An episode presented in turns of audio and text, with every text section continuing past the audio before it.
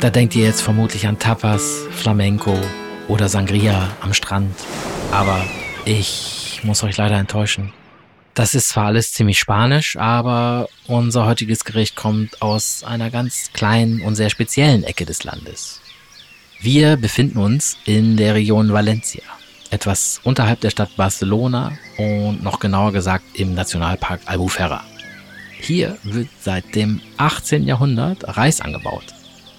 Grundpfeiler Nummer 1 für die berühmte und legendäre Paella Valenciana.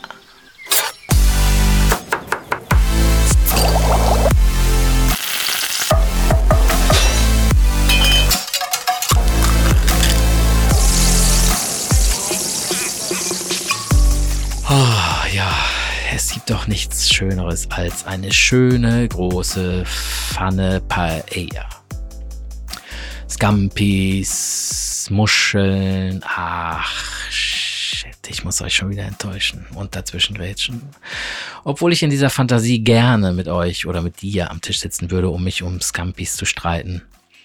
Die echte, die authentische, die einzig wahre Paella Valenciana hat nämlich nichts aber auch wirklich gar nichts mit Meeresfrüchten zu tun.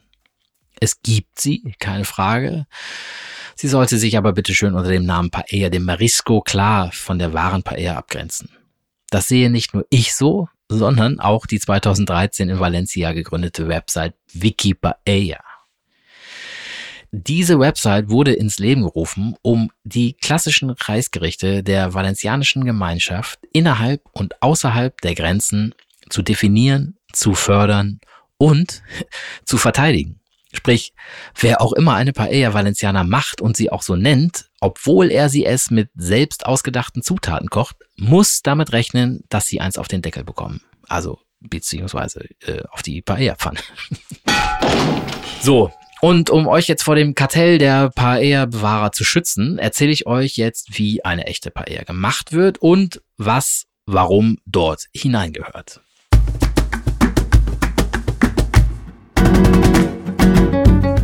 Logischerweise braucht es erstmal eine Paella-Pfanne. Die ist meistens aus poliertem Stahl, je nachdem, auf welcher Hitzequelle ihr die Paella zubereiten wollt. Da wir jetzt aber authentischerweise auf offenem Feuer brutzeln, sollte dies die Pfanne eurer Wahl sein. Bleiben wir beim Thema. Das Holz. In Valencia werden traditionell neben Reis auch sehr viele Orangen angebaut. Das Holz der Orangenbäume eignet sich bestens für ein Paella-Feuer da es erstens da war, als die Reisbauern dieses Gericht zum ersten Mal gekocht haben und zweitens Orangenholz die Hitze lange speichert und somit für eine gleichmäßige Hitzeverteilung sorgt. Okay, Feuer brennt und die Pfanne ist heiß. Lasst uns also loslegen. Ich fange gleich mal mit einem echten Geheimtipp an, okay? Den habe ich mir vor Ort abgeguckt. Die erste Zutat, die den Pfannenboden berührt, ist kein Joke, Meersalz. Das ist echt wahr. Und es handelt sich aber um eine nicht wissenschaftlich belegte Glaubensfrage. Und davon, glaubt mir, gibt es noch einige. Aber erstmal weiter, sonst brennt mir gleich noch das Salz an. Als nächstes kommt ein großer Schluck Olivenöl in die Pfanne. Also ich meine groß, wenn ich groß sage und äh, rein damit. Wir sind in Spanien. Jetzt Hühnerschenkel und Kaninchenfleisch in die Pfanne geben, um rundum ordentlich angebraten zu werden. Warum eigentlich Hühnerschenkel und Kaninchenfleisch? Also, äh, naja, also grundsätzlich hatten die Bauern ja damals einfach nichts anderes. Das waren ja keine Fischer, sondern Reisbauer. Und nach getaner Arbeit wurde da halt einfach genommen, was zur Verfügung stand.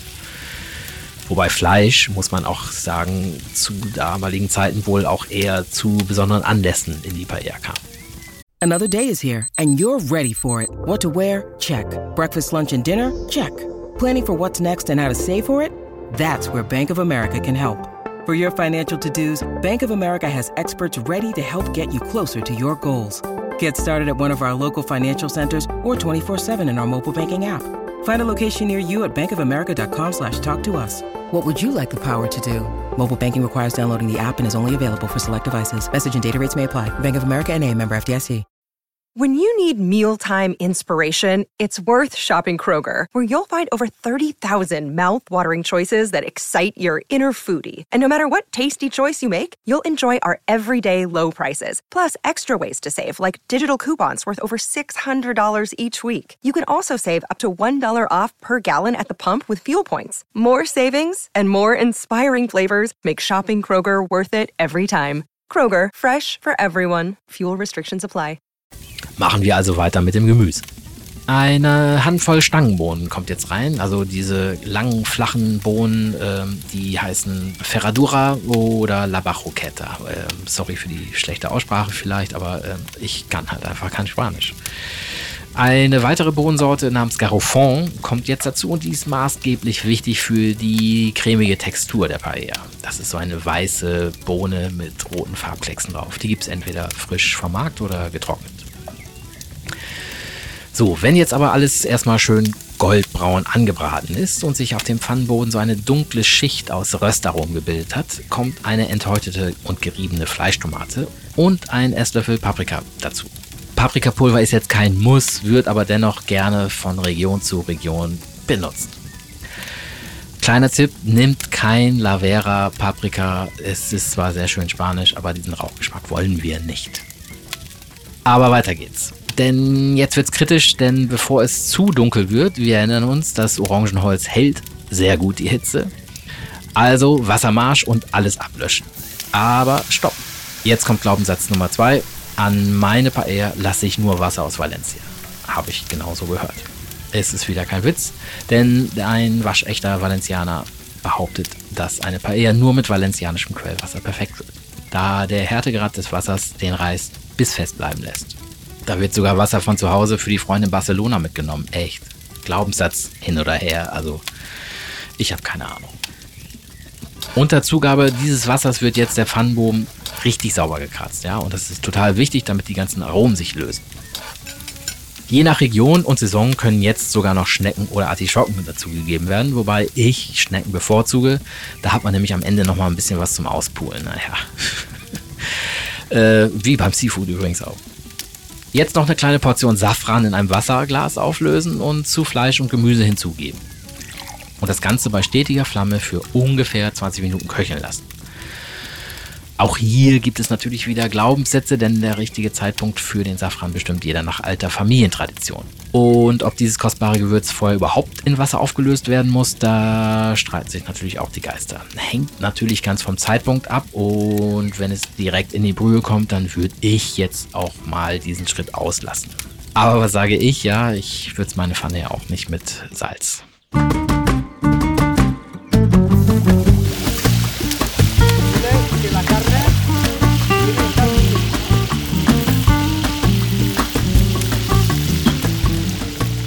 Oh Gott, riecht das gut. Das Feuer und der leichte Rauch, der entsteht, ist irgendwie eins geworden mit dieser saftig vor sich hin blubbernden Pfanne. Die Aromen warten jetzt nur darauf, sich auszubreiten und aufgenommen zu werden. Okay, kein Problem. Denn jetzt kommt, wie immer ganz zum Schluss, das Beste, das Wichtigste. Na? Richtig, der Reis. Und zwar gibt es hier kein Basmati-Reis oder irgendwas, sondern es gibt in den meisten Fällen die Rundkornsorte Arroz Bomba. Die wird hier angebaut und zeichnet sich dadurch aus, dass sie wenig Stärke besitzt und die Körner dadurch sehr gut Aroma aufsaugen und beim Kochen nicht so schnell zerfallen und überkochen. Das macht gerade für Anfänger total Sinn, da das Verhältnis Wasser zu Reis manchmal unter- oder eben überschätzt wird. Aber grundsätzlich sage ich mal, dass ein Verhältnis 4 zu 1 Wasser-Reis gut klappen sollte. Der Reis wird bei streng katholischen Köchen gerne in Form eines Kreuzes in die Pfanne gegeben. Bei allen anderen, die einfach nur gerne kochen, geht auch ein V für Valencia. Oder einfach rein damit verrühren und die Pfanne nochmal richtig einheizen. Für 10 Minuten muss die Pfanne jetzt nochmal so richtig blubbern. Und das ist jetzt die supersensible Phase, in der sich das richtige oder das falsche Verhältnis zu Flüssigkeit und Reis zeigt und die Temperatur passen muss. Spätestens hier zeigt sich der wahre Paella-Koch. So, nach diesen 10 Minuten sollte etwas weniger Hitze unter die Pfanne und nach weiteren 5 bis 7 Minuten kann man die Paella ganz vom Feuer nehmen und noch so, ich sag mal, 5 Minuten ziehen lassen. Die Flüssigkeit muss komplett verdampft sein und wenn die Paella so zu singen, so anfängt, dann ist das so ein Bratgeräusch. Das ist so das Zeichen für Paella ist fertig. Und jetzt mal zum Geschmack und zur absoluten Geheimzutat einer echten Paella Valenciana. Die kann man nämlich nicht kaufen. Die entsteht, wenn man alle Schritte perfekt beherrscht und den Swing zwischen Hitze, Timing, Reis und Flüssigkeit perfekt raus hat. Bei der richtigen Zubereitung entsteht zwischen dem Feuer, dem Stahlboden der Paella-Pfanne und dem kochenden Reis eine Art Knusperschicht. So ein Puffreis, so ein gelber, safran durchzogener, knuspriger, ah, ja, Leckerbissen. Das nennt sich Sokarat. Und die Zutat, die können halt einfach nur die echten Paella-Köche zaubern. Ach ja, am Ende will ich euch ja immer einen kleinen Tipp an die Hand geben, wo ihr authentische Gerichte herbekommt, ohne den weiten Weg jetzt nach Spanien oder sonst wohin anzutreten. Na, das würde ich natürlich auch gerne in diesem Fall, aber ich kann es einfach nicht. Es ist schlicht unmöglich, denn Orangenholz, offenes Feuer, Rauch und naja, das richtige Wasser machen dieses Gericht einfach überhaupt nicht exportierbar. Und daher bleibt mir euch nur zu wünschen, dass ihr eines Tages selbst bei gutem Wetter in der Albufera sitzt und mit euren Freunden einen ordentlichen Schluck Rotwein, Weißwein und eine riesige große Portion Paella-Pfanne ordert. In diesem Sinne habt euch wohl, genießt das Leben und wir hören uns wieder beim nächsten Mal, wenn es heißt Topfkino mit Olaf und dem wohl meistbesprochenen Gericht im Internet. Die Carbonara. Ich freue mich auf euch. Bis zum nächsten Mal.